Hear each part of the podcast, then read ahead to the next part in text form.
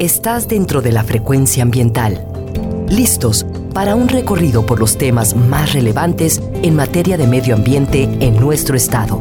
Frecuencia ambiental. Conduce Sandra Gallo Corona. Bienvenidos. Hola, muy buenas tardes, bienvenidos, bienvenidas a su programa Frecuencia Ambiental. Soy Sandra Gallo y desde la Dirección de Educación y Cultura para la Sustentabilidad les acompañaré hoy sábado 22 de julio ya. Estaré con ustedes hasta las 4 de la tarde. Sean bienvenidos a conocer acerca de los temas ambientales que se generan en Jalisco. Muchas gracias por permitirnos llegar hasta sus oídos. A través de la frecuencia de Jalisco Radio transmitimos desde el área metropolitana de Guadalajara a través del 96.3 de FM y también nos escuchan a través del 630 de AM Gracias también a quienes nos están acompañando a través de www.jaliscoradio.com. Enviamos un saludo a quienes nos sintonizan desde todas las regiones de nuestro estado, en los valles, la Ciénega, la región Lagunas, en el sur y sureste, en los altos, en la costa, en las montañas de la Sierra Madre Occidental y el territorio Huirrárica de la zona norte. Muchísimas gracias por acompañarnos. Les recuerdo que pueden comunicarse con nosotros a través de la página de Facebook y también vía Twitter. En ambas redes nos encuentras como semadethal. Y también te recuerdo que puedes escuchar los programas anteriores a través de la plataforma Spotify que puedes acceder desde la página principal de la Semadet y también a través del enlace gobhal.mx diagonal Spotify frecuencia ambiental informamos que si necesita realizar algún trámite en la Secretaría de Medio Ambiente y Desarrollo Territorial, el horario de la ventanilla es de 9 de la mañana a las 5 de la tarde. Te recordamos que la SEMADET cuenta con una ventana digital en donde puedes realizar algunos trámites como la licencia ambiental única en materia atmosférica, puedes también tramitar tu solicitud como generador de residuos de manejo especial y puedes también tramitar tu cédula de operación anual visita la página trámitesambientales.jalisco.gov.mx. Si necesitas realizar algún trámite en la Procuraduría Estatal de Protección al Ambiente, la PROEPA, puedes comunicarte al teléfono 33 30 30 82 50 si eres testigo de alguna acción que cause daño al medio ambiente, por favor realiza tu denuncia utilizando el correo denuncias.cemadet.jalisco.gov.mx. La CEMADET te invita a conocer las condiciones de la calidad del aire en el área metropolitana de Guadalajara. Visita la página aire.jalisco.gov.mx para consultar información como el índice de calidad del aire, los monitoreos que realizan las diferentes estaciones y conoce también cuándo se activan las alertas o las contingencias atmosféricas. Consulta las cuentas oficiales. En Twitter nos encuentras como arroba aire y salud AMG. Respirar aire limpio es un derecho humano y en Jalisco debemos garantizarlo. En los últimos 20 años, la calidad del aire en el área metropolitana de Guadalajara ha llegado a puntos críticos. Durante este mes de julio, los vehículos con placa terminación número 6 deben realizar la verificación responsable. ¿Tienes dudas, sugerencias o comentarios? Contáctanos al teléfono 33 26 86 51 50. Visita el sitio verificación responsable www.jalisco.gov.mx. Si en tu casa, escuela u oficina ya están realizando la separación de sus residuos, te invitamos a que consultes el listado de empresas autorizadas para la recolección de residuos de manejo especial, es decir, si tienes diferentes tipos de plástico como el PET o cartón, metal, vidrio y residuos orgánicos correctamente separados, todos ellos son valorizables. Consulta la página oficial de la CEMADET en la sección de residuos y descarga la lista actualizada de las empresas autorizadas con buenas prácticas ambientales. El gobierno del estado invita a la edición del Premio Jalisco 2023. Este galardón tiene como objetivo reconocer y estimular a las personas que se distingan de manera relevante en el ámbito urbano, rural o indígena por sus actos, obras o proyectos o también por una trayectoria ejemplar en favor de nuestro Estado. Si conoces a personas, instituciones u organismos de la sociedad civil que tengan una trayectoria destacada para Jalisco, la convocatoria está abierta en las categorías humanístico, literario, cultural, cívico, laboral, científico, deportivo y ambiental. Visita la página de la Secretaría de Cultura en su sección Convocatorias Activas en el enlace sc.jalisco.gov.mx diagonal convocatorias. Date prisa ya que el Premio Jalisco 2023 recibirá las postulaciones hasta el próximo 16 de agosto. El gobierno de Jalisco, a través de la Secretaría General de Gobierno y de la Dirección de Juventudes, invita a la convocatoria del Premio Estatal de la Juventud en su edición 2023. Se invita a las juventudes jaliscienses entre los 12 y 29 años de edad que sean residentes de nuestro estado de Jalisco y que su trabajo, sus actos, sus obras y sus proyectos puedan distinguirse de manera relevante y ejemplar en las siguientes categorías. Humanístico, cultural, cívico, laboral, científico, académico y deportivo. Puedes consultar más información a través del enlace copjal.mx diagonal convocatoria premio juventudes y a través del correo electrónico juventudes.sgg.jalisco.gov.mx. No dejes pasar el tiempo, esta convocatoria cierra el próximo 31 de agosto.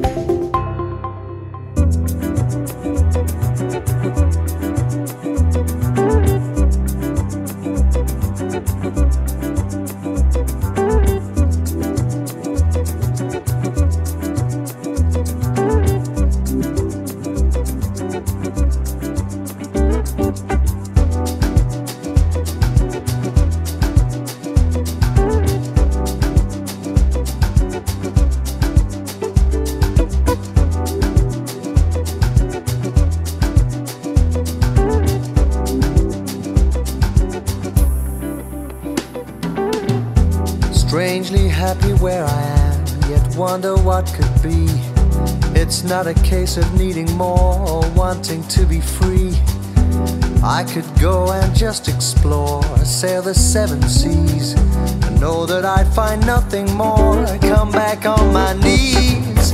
If I stay, she goes. If I go, she'll stay.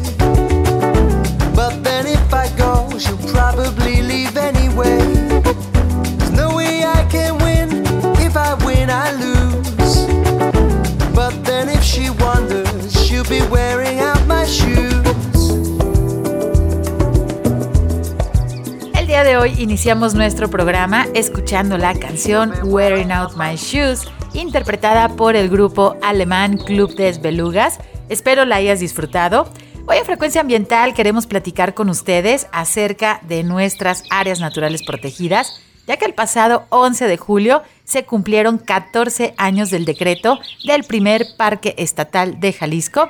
Me refiero a los bosques mesófilos del Nevado de Colima.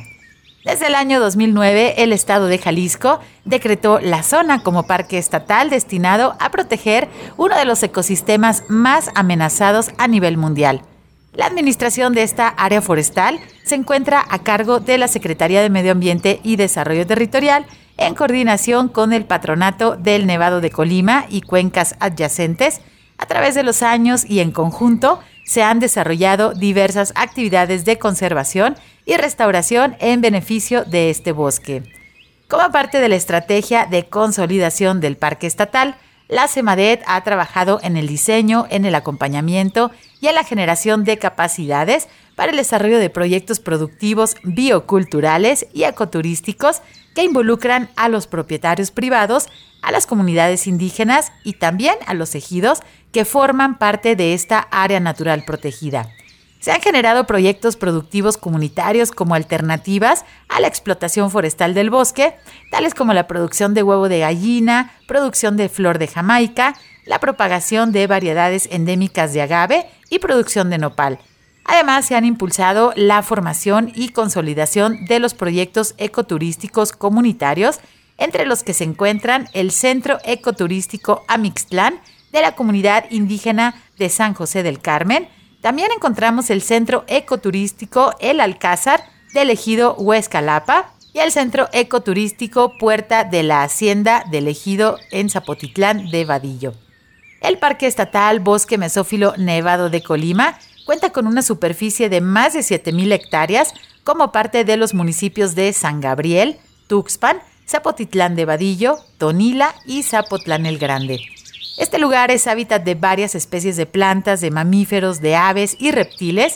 El 10% de las especies que se encuentran ahí son endémicas a México y un 4% son endémicas a Mesoamérica. Muchas de las especies que viven en esta zona se encuentran en alguna categoría de riesgo en la norma oficial mexicana 059 Semarnat 2001. Vamos a ir a nuestro primer corte, pero primero les invito a escuchar una breve cápsula producida por la Comisión Nacional para el Uso y Conocimiento de la Biodiversidad, la CONABIO, en donde nos platican más acerca de los bosques mesófilos de nuestro país. Vamos a escucharla y regresamos en unos minutos Quédate con nosotros, estás en frecuencia ambiental. Ecosistemas de México.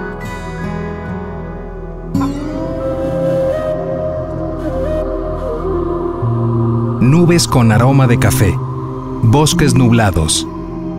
Los bosques nublados, también conocidos como bosques mesófilos de montaña, son un ecosistema muy restringido en México. Ocupan menos del 1% del país y la mayor parte del año están inmersos en neblina o nubes bajas con lluvias abundantes. Aquí en las montañas viven una gran variedad de especies de árboles como pinos, encinos, liquidámbares, magnolias, caudillos y el árbol de las manitas, entre muchas otras. De los árboles se cuelgan una gran diversidad de atractivas bromelias y orquídeas. Los elegantes helechos arborescentes de gran altura también son abundantes.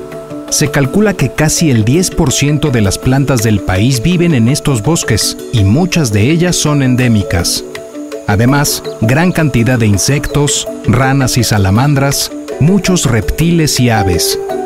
Es el hogar de los míticos quetzal y pavón, y del poderoso jaguar y el pequeño tigrillo. A pesar de su distribución limitada, es un ecosistema prioritario debido a su gran diversidad de especies y a los servicios ambientales de los que nos beneficiamos. La gran cantidad de lluvia de estos ecosistemas beneficia a las zonas bajas. A pesar de su importancia, los bosques nublados han sido modificados en más de la mitad de su extensión.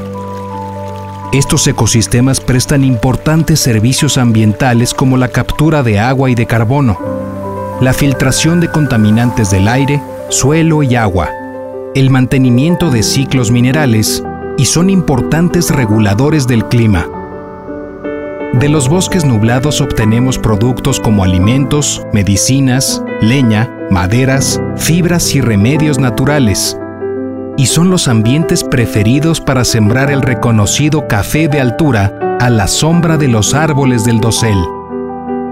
Cuando disfrutes de un buen café, recuerda que es gracias a los bosques nublados.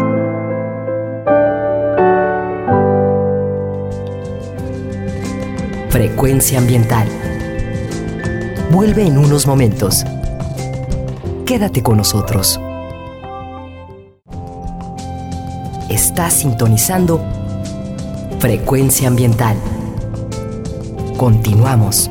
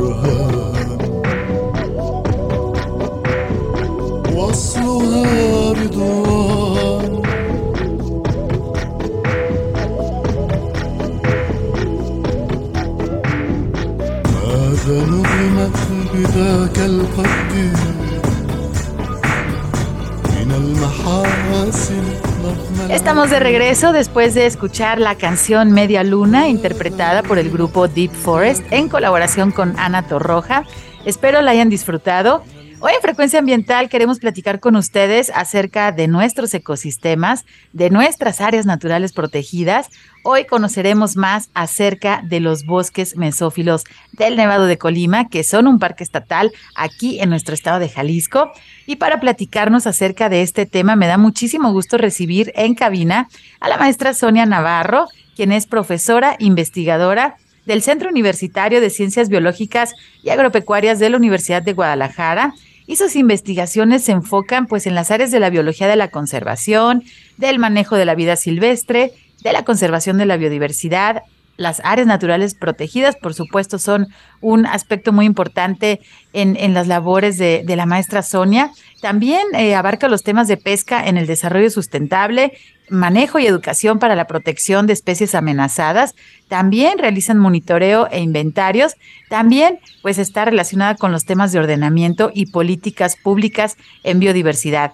La maestra Sonia ha realizado investigación por muchos años en uno de los ecosistemas protegidos de nuestro estado y hoy platicaremos más al respecto. Bienvenida, maestra Sonia. Buenas tardes. ¿Cómo estás? Hola, buenas tardes. Estoy feliz de estar aquí este, en esta entrevista y con esta audiencia tan linda que nos está escuchando. Muchísimas gracias, maestra Sonia, pues por acompañarnos hoy en Frecuencia Ambiental, justo para platicarnos acerca de este lugar tan importante y bueno, tan hermoso. Quien conozca estos paisajes, que ya estaremos ahorita platicando más al respecto, pero bueno, son impresionantes. Y fíjense que hace pocos días, el pasado 11 de julio, se cumplió un aniversario más, ya 14 años, de su decreto como área natural protegida aquí de nuestro estado de Jalisco con la categoría de parque estatal. Entonces, bueno, los bosques mesófilos del Nevado de Colima, que bueno, se encuentran también territorialmente dentro de nuestro estado, pues cumplieron, tuvieron su cumpleaños número 14 hace, hace unos días, el pasado 11 de julio. Y bueno, me gustaría poner en contexto, aprovechando pues también toda la experiencia y toda la sabiduría de nuestra invitada del día de hoy, eh, si podemos comunicarles a nuestros radioescuchas, pues bueno, en general, cuando estamos hablando de bosques mesófilos, que aparte la palabra a lo mejor no es muy muy conocida, pero bueno, también tenemos los bosques de niebla que son los mismos, pero en general, ¿qué los caracteriza, maestra? Y en México, si nos puedes platicar, pues en dónde podemos encontrarlos. Sí, con todo gusto. Bueno, la palabra de mesófilo justamente viene de, su raíz eh, latina, en donde mesos nos dice que es como encuentro, ¿no? Y filos como esa eh, amigos o ese gusto de encontrarse. Entonces son bosques, en donde especies que tienen una afinidad neártica, que regularmente se distribuyen en áreas frías y hacia el norte del, hemisferio de la Tierra, están desa desarrollándose en estos bosques en combinación y en encuentro con las especies eh, de afinidades neotropicales. ¿Qué quiere decir? Que tenemos eh, allí mismo reunidos especies de afinidad fría y tropical, calientita. Entonces, son bosques de hoja ancha que atrapan muy bien la luz solar, muy húmedos, bosques que se encuentran muy complejos por su riqueza, tienen una, un valor excepcional por la cantidad de diversidad que, que reúnen y tienen un problemita quizá que tienden a fragmentarse su naturaleza no es así de formar y crecer y crecer y manchas continuas por todos lados. Son muy ricos en diversidad, pero muy frágiles. Y pues su importancia, yo creo, o sus características que los envuelven es que ellos reúnen una gran cantidad de humedad, humedad que viene de las nubes, este, de la lluvia, de la posición en la que se encuentran, son bosques húmedos, bosques de neblina, muy bien entendido el concepto a partir de toda esta agua que, se junta en ellos y este y pues esa afinidad neártica y neotropical los caracteriza. Interesante, en verdad nunca había realizado esta pregunta cuando tuvimos nuestras clases de ecosistemas y de tipos de vegetación, pero creo que los humanos deberíamos de ser un poquito más mesófilos, ¿no? Este convivir de una manera armoniosa entre nosotros mismos, pero también con las otras especies y justamente tomar estos ejemplos de la naturaleza, de estos bosques. Jalisco, si bien se caracteriza por tener una gran superficie y creo que el tipo de vegetación que más reconocemos, por ejemplo, son los bosques de pino, ¿no? Los bosques de encino, también como lo que tenemos aquí en Bosque de la Primavera, más cercano al área metropolitana de Guadalajara. Pero estos bosques también, quien ha tenido oportunidad de darse una vuelta al Nevado de Colima y, bueno, en la parte de, de la subida entre las cañadas, justamente ahí vemos estos paisajes mágicos de, la vegetación de estos grandes árboles que justamente están entre las nubes y es una experiencia también el visitarlos, pues muy, muy interesante. Y justo estamos hablando pues de las especies, tanto de flora, es decir, árboles y plantas, eh, también hongos, ¿no? Que podemos encontrar en estos lugares como tan húmedos. Y eh, platícanos, por favor, maestra, pues bueno, ¿qué especies, De árboles, de planta, justamente y específicamente de, de los bosques mesófilos del Nevado de Colima, ¿Qué, podemos encontrar ahí? Y si tenemos especies endémicas que ustedes hayan encontrado en sus investigaciones. Sí, hay un antecedente quizá que tengo que, ubicar muy bien para, para poder entender y comprender que las especies que, que medran, que están en estos espacios, obedecen algunas características como eh, la ubicación del bosque. Si nosotros vamos al Nevado de Colima y empezamos desde la parte de abajo a subir para irnos hasta el Picacho, vamos a ir encontrando diferentes tipos de vegetación. Lo llamamos cinturones de vegetación que van así como rodeando la montaña, ¿no? Entonces, cuando tenemos la parte de abajo que son los huertos, los cultivos, la parte donde más que nada también habitan comunidades humanas, eh, pasamos y luego empezamos a encontrar algunas eh, comunidades medio dispersas donde por allí se ven todavía algunos pinos, algunos quercus, pero cuando llegamos a la parte media de la montaña, ahí es cuando se empieza a transformar todo el bosque, a hacerse cerrado, casi sin luz, con toda esa captación de humedad que hay. Y es que hay un aspecto bien interesante, son ellos como una este, ceja de la montaña, ¿no? O sea, queda todavía el copete, pero ellos están en medio, una coronita que, se pone allí en medio de agua, porque las nubes con los efectos que hay del calor y de este, el frío en las corrientes hacen que siempre se estacionen aquí en estos bosques. Hace que las nubes lleguen y se sea como si estuvieran depositando agua o tomando agua. Entonces, esta humedad tan, tan extrema que hace que estos bosques, cuando uno está ahí adentro, pues está oscuro el bosque porque es tan cerrado, está nuboso, está lleno de, de características únicas, digamos, que eso hace, hay un punto de rocío específico, una cantidad de luz específica, que eso hace que las especies que estén allí pues se encuentren bien desarrolladas, muy felices y sí hay especies que, son endémicas de esta región. En lo que respecta a lo que son plantas y animales, empezaría por mencionar quizá más fácil los árboles, eh, poder decir este, cuáles de las especies que están ahí, desde luego, ¿verdad? Dominan los quercus, dominan este, los robles, los quercus, que son los que luego se, se cubren de musgo, de orquídeas, de epífitas, de lechos, que son este, como esponjas que están atrapando el agua, y los quercus es una madera que está húmeda todo el tiempo gracias a esta condición especial en estos bosques. Además de los quercus, tenemos los, este, muchas especies que se van dando también regionalmente. Por ejemplo, tenemos el carpinus, que en la parte de que da hacia Colima está muy desarrollada la comunidad de Carpinus y de Tilia.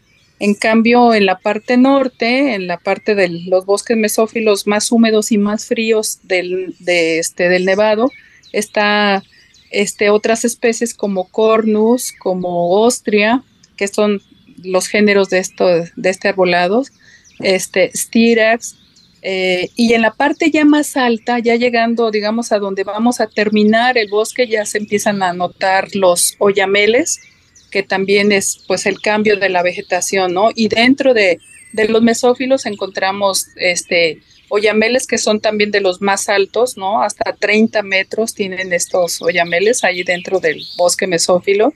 Y, y algunos este, arbutus y alnus, ya esta vegetación que empieza a ser este, pues más fría, ¿no? Estas especies que se empiezan a sentir mejor en, mayor elevación, a, mayor altura.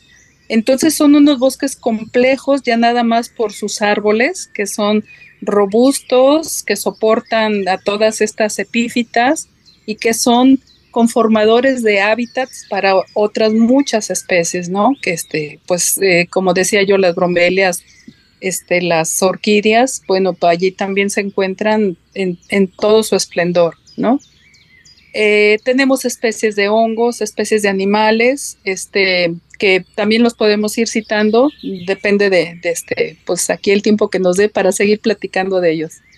Sí, muchas gracias. Pues justamente mi siguiente pregunta es si nos puedes mencionar algunas especies de fauna silvestre que justo podemos encontrar en este tipo de bosque mesófilo y bueno, aquí en este sitio del Nevado. Y también si tenemos algunas especies de, endemismos presentes aquí, aquí en estos sitios. Claro que sí. En el caso de lo que son los, los gatos, los carnívoros, digamos, los mamíferos grandes, tenemos los pecarís, están los eh, venados y tenemos a los felinos, pues están prácticamente el jaguar, el tigrillo, el ocelote y hasta el puma, ¿sí? O sea, estarían casi todos excepto el, el gato montés que se encuentra en la parte alta, no se encuentra en los mesófilos. Pero, por ejemplo, la población de ocelote está muy bien desarrollada, la población de tigrillo, continuamente encontramos sus, sus marcas, sus huellas, o los encontramos en las cámaras. Y, este, bueno, estaría, digamos, bien formada la comunidad de los, de los gatos o de los grandes vertebrados. Eh, de carnívoros, pues sí, le acompañan todos los, los más pequeñitos o medianos, como son los zorrillos, los tlacuaches, este, armadillos, eh, este, tejones, ¿no? El cuatí, que también tiene, andan en grupos, o sea, es un, bosque muy rico por, por la diversidad de, en el caso de la fauna.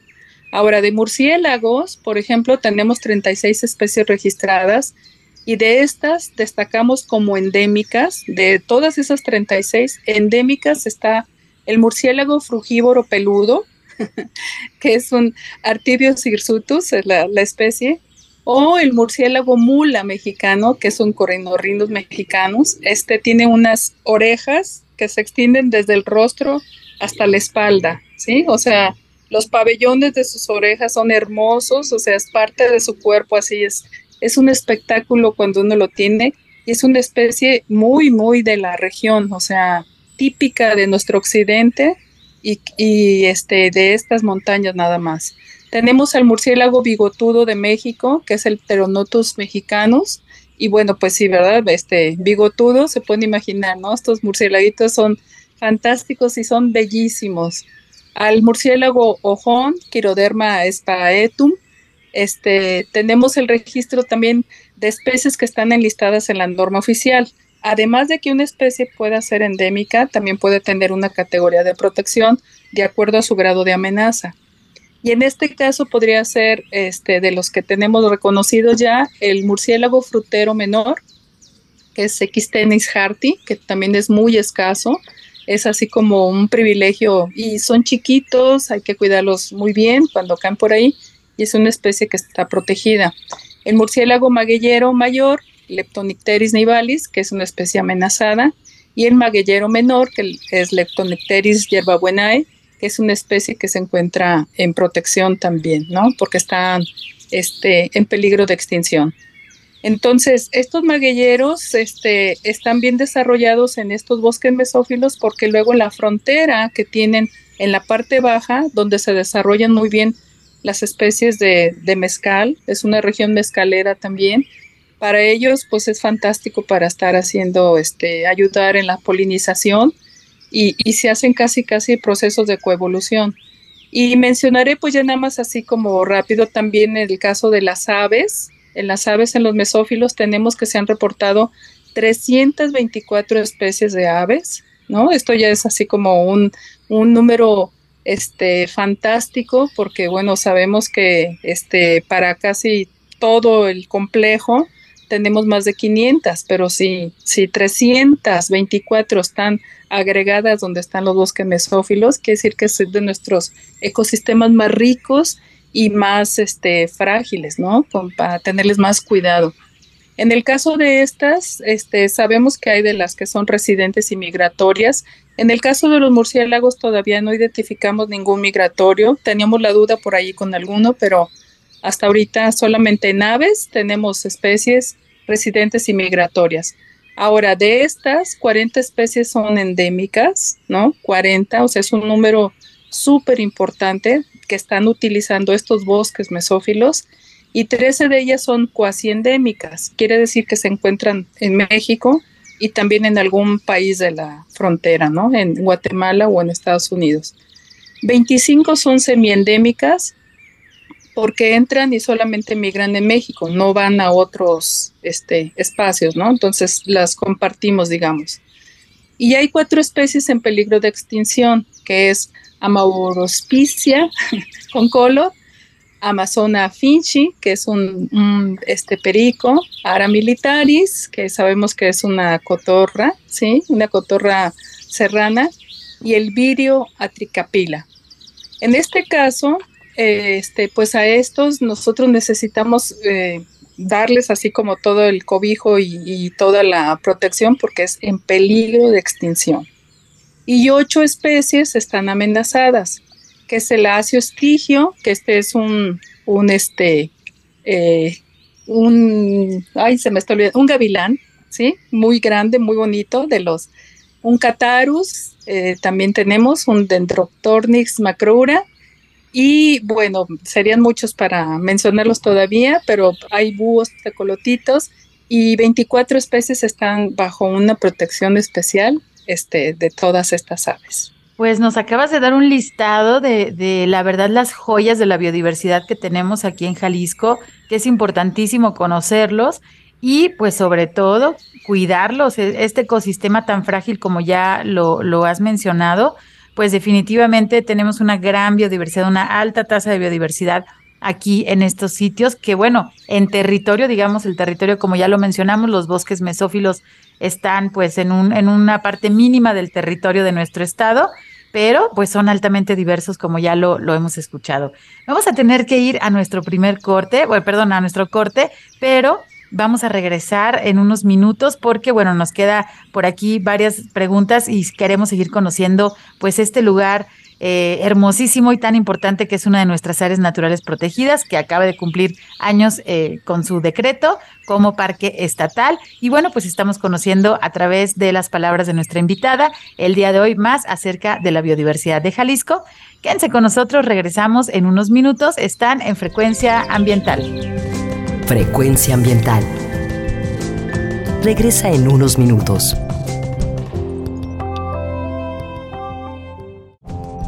Estamos en la misma frecuencia. Frecuencia ambiental. Seguimos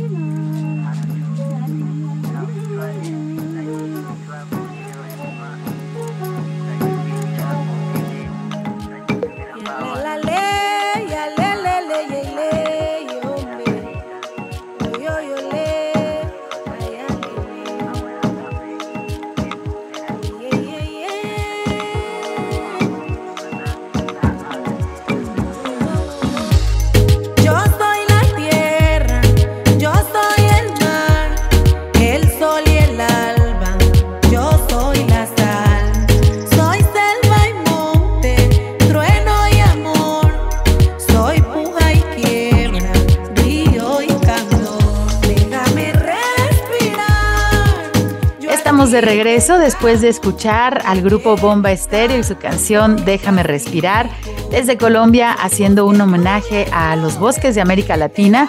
Esta canción, si se fijaron, bueno, en su letra nos menciona la frase salvar los bosques es la vida salvar.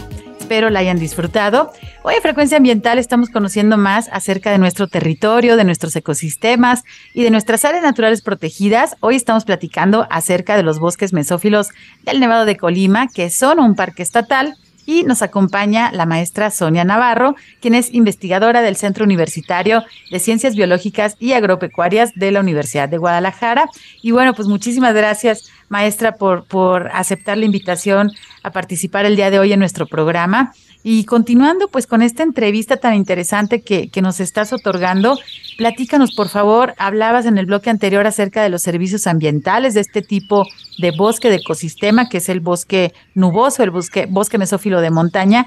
Eh, también por favor si nos puedes mencionar, bueno, cuál es la, la importancia de estos bosques para la captura de agua, ya lo estabas mencionando ahorita, las características de este tipo de vegetación pero hay, hay unos datos por ahí muy, muy interesantes. Platícanos, por favor.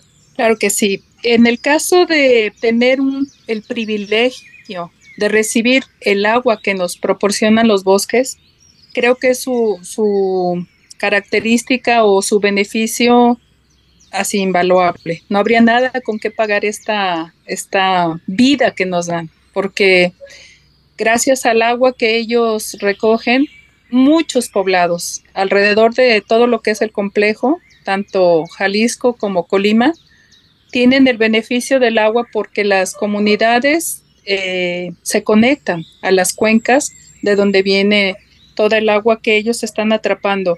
En el caso de la barranca de Alceseca, que va pasando casi por, el por la cinturita donde se hace el nevado y el volcán, ¿no? Estando los dos y luego casi por en medio pasa esta barranca, esta sí tiene agua permanente, tiene un servicio bien importante que nos tocó ver en campo, como a lo largo de que va recorriendo la barranca, todos los pobladitos están allí este, pendientes de que haya. Y cualquier poblado que tú visites en la región, este, todos te saben hablar muy bien de, de los bosques y de la zona porque van a conectar el agua, porque saben que dependen de esta, este, condición. Entonces, para mí, solamente por eso merecen una medalla de oro, ya sería que nadie los toque.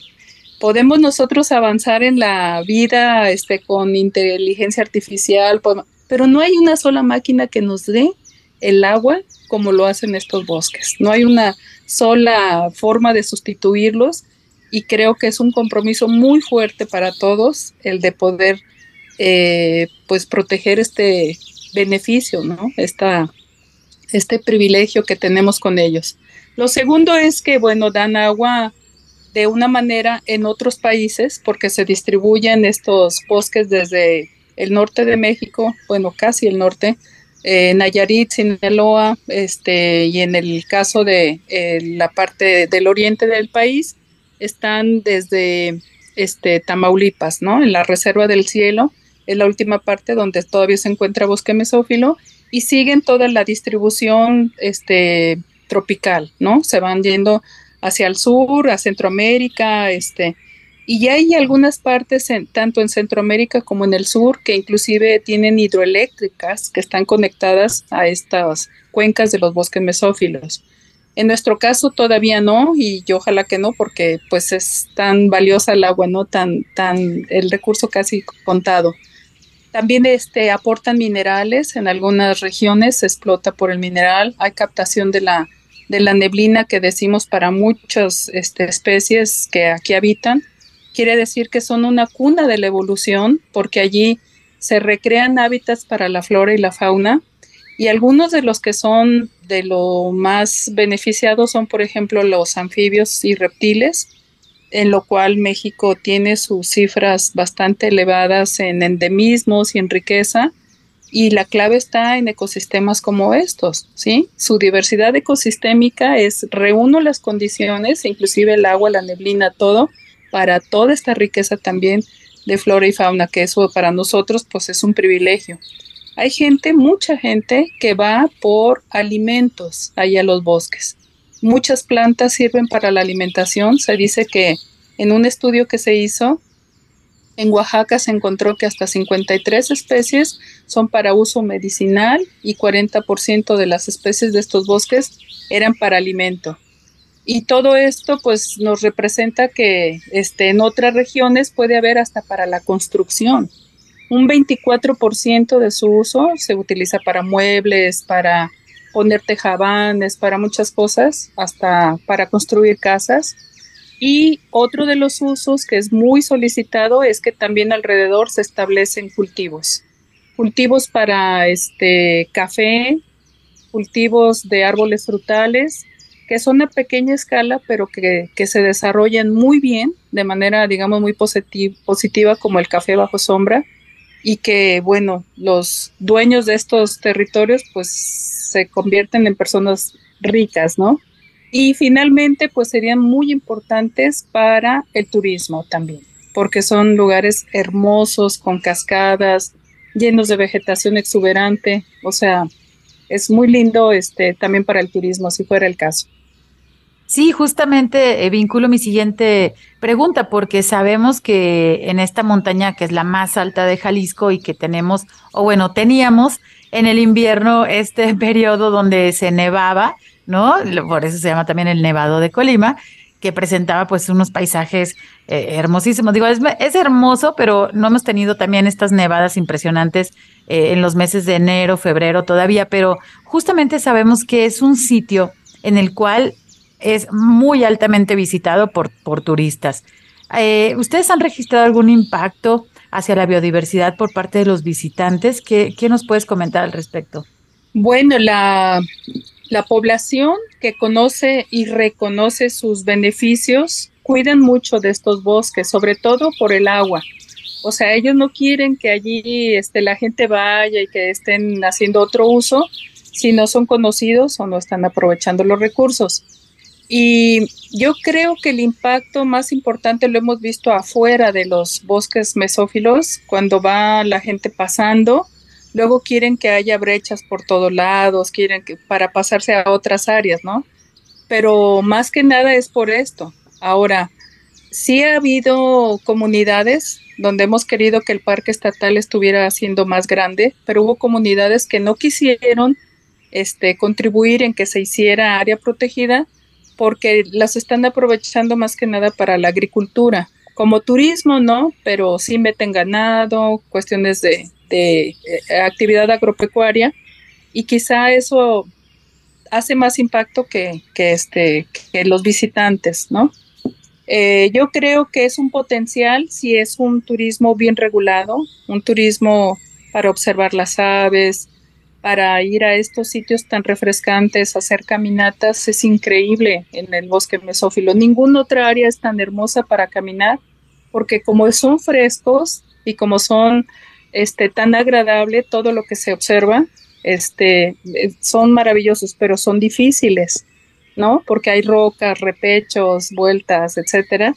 Y entonces, si, si hubiera algún impacto, sería más que nada por el interés de meternos en rutas que no deberían de ser o por tratar de sacar dinero, pero quien sabe respetar puede tener un, un, este, un trayecto muy, muy agradable en estos, en estos mesófilos. Bueno, pues ya escucharon, si van a visitar esta zona en las faldas del Nevado de Colima, pues hay que hacerlo con respeto, hay que seguir los senderos que ya están establecidos.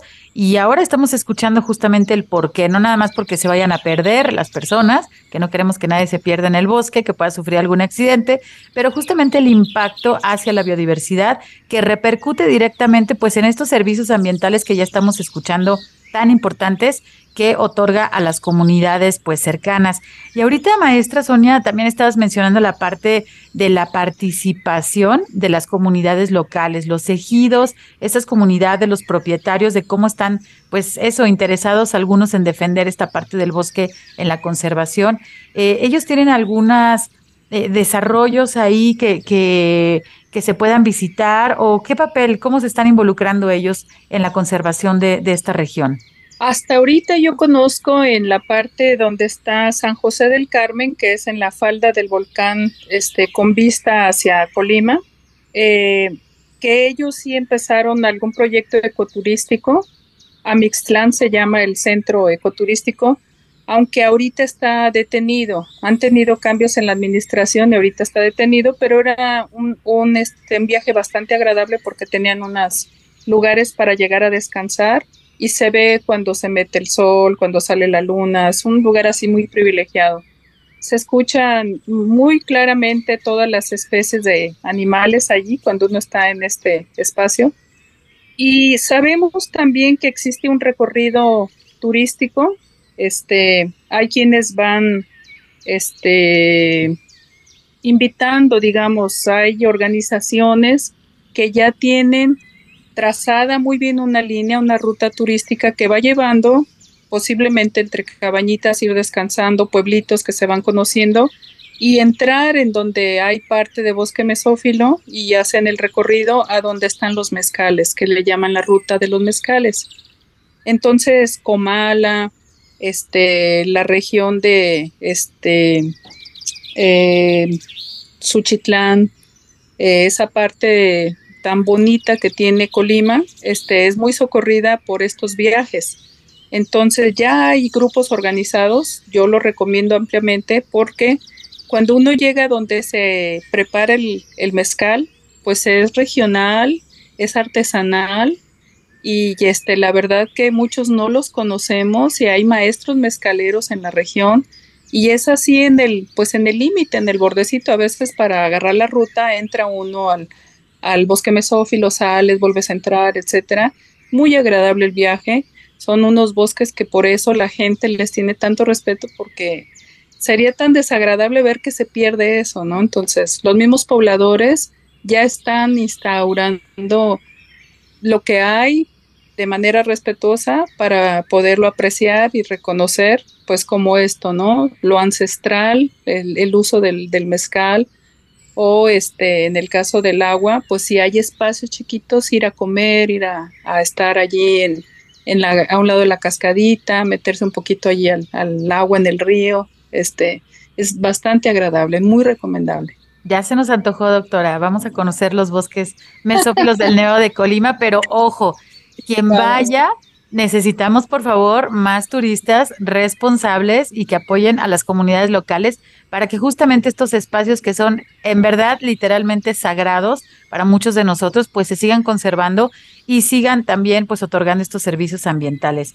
Casi estamos a un par de minutitos de cerrar nuestro programa, pero no quiero despedirme, maestra, sin preguntarte, bueno, sabemos que esta zona, eh, aquí justamente convergen dos, dos decretos tenemos eh, el Nevado de Colima como un, un área natural protegida eh, como parque nacional, ¿no? Es una reserva a nivel federal y tenemos justamente este parque estatal. Eh, ¿Cuáles son los retos? ¿Cuáles son también las oportunidades que, que, se tiene? Y bueno, ¿qué temas consideras que están pendientes por investigar y por trabajar en el área? Es una pregunta muy interesante, muy, muy importante. Este, los dos parques han hecho un, el parque que es eh, federal, que está arriba, y este parque estatal hicieron una muy buena mancuerna porque pudieron conectarse. La diversidad de la parte de arriba tuvo el privilegio de que sus, sus especies se pudieran estar moviendo entre los dos parques llevando material genético nuevo, ¿no? Enriquecer estas regiones con, genes, hacer que la diversidad siga.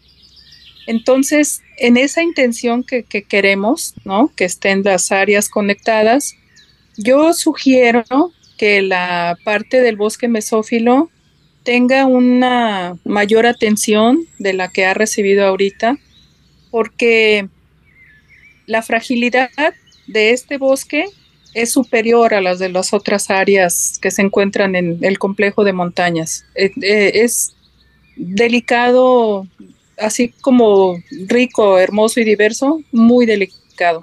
Tiene muchas amenazas, ¿no? Por ejemplo, que, le, que haya el flagelo que tenemos en todo México y quizá ya en todo el mundo, que es la pérdida de hábitat, ¿no? O sea, todo el mundo sabemos que ahorita ese es nuestro dolor de cabeza. La pérdida de hábitat nos puede llevar a, que se rompan estas cunas de evolución de las que estábamos hablando, ¿no? o cadenas ecológicas. Lo otro es que hay que estudiar más todo esto. Y para cambio climático es un lugar clave porque allí esta confluencia de los dos reinos nos va a llevar a tener este, respuestas precisas, ¿no? Entonces, que se fomente más la investigación, que las partes que nos han hecho falta se sigan este, continuando, que siga teniendo recursos y que se proteja lo más posible. Yo creo que, que eso, eso sería lo ideal. Pues muchísimas gracias, maestra. Estamos llegando a la parte final de nuestro programa. Agradezco muchísimo a nuestra invitada, la maestra Sonia Navarro. Muchas gracias, maestra, por acompañarnos el día de hoy. Eh, encantada de estar aquí y siempre que gusten, aquí estaré este, con todo gusto. Pues muchísimas gracias. Seguramente sí vamos a invitarte en un siguiente programa porque tenemos muchas preguntas y queremos seguir conociendo nuestro territorio para justamente valorar qué es lo que tenemos, ¿no? Nuestras joyas de la biodiversidad que tenemos aquí en Jalisco. También agradezco a Frankie Carlos Alcántara por su ayuda en la producción desde la cabina de Jalisco Radio. Soy Sandra Gallo y desde la Dirección de Educación y Cultura para la Sustentabilidad de la CEMADET les agradezco mucho permitirnos llegar hasta sus oídos. Disfruten de su fin de semana se quedan con la programación de la JB Jalisco Radio. Hasta luego. Por hoy ha sido todo en Frecuencia Ambiental. Te esperamos el próximo sábado a las 3 de la tarde para seguir explorando los temas relevantes del medio ambiente de nuestro estado y más allá. Frecuencia Ambiental, una coproducción de la Secretaría de Medio Ambiente y Desarrollo Territorial y JB Jalisco Radio. Hasta entonces.